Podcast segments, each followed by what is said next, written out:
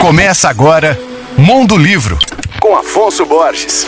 Olá, ouvintes leitores da Alvorada FM. Pois é, gente, a obra de Graciliano Ramos entrou em domínio público. A partir de agora, a partir do início desse ano, de janeiro, qualquer editora, qualquer seja mesmo, que quiser editar São Bernardo, Vidas Secas, Angústia e todas estas obras-primas da literatura brasileira, é só editar, não precisa pedir autorização para ninguém e muito menos pagar direito autoral à família. É aí que está a questão. Uma coisa é a obra entrar em domínio público e poder ser editada por qualquer editora, que é uma coisa bastante razoável, afinal de contas, 70 anos após a data de morte. Outra coisa é a editora que ganha dinheiro com isso não pagar o direito autoral, os 10% para a família, ou que seja para uma fundação que cuida da obra e da preservação, da manutenção dessa obra em questão. Tem tantos e tantos pessoas que cuidam, por exemplo, a Pilar, né, que cuida da obra de Saramago lá com a Fundação Saramago com tanto cuidado. Pois é, fica essa questão colocada e o Ricardo Ramos Filho, neto do Graciliano, colocou isso nesse momento.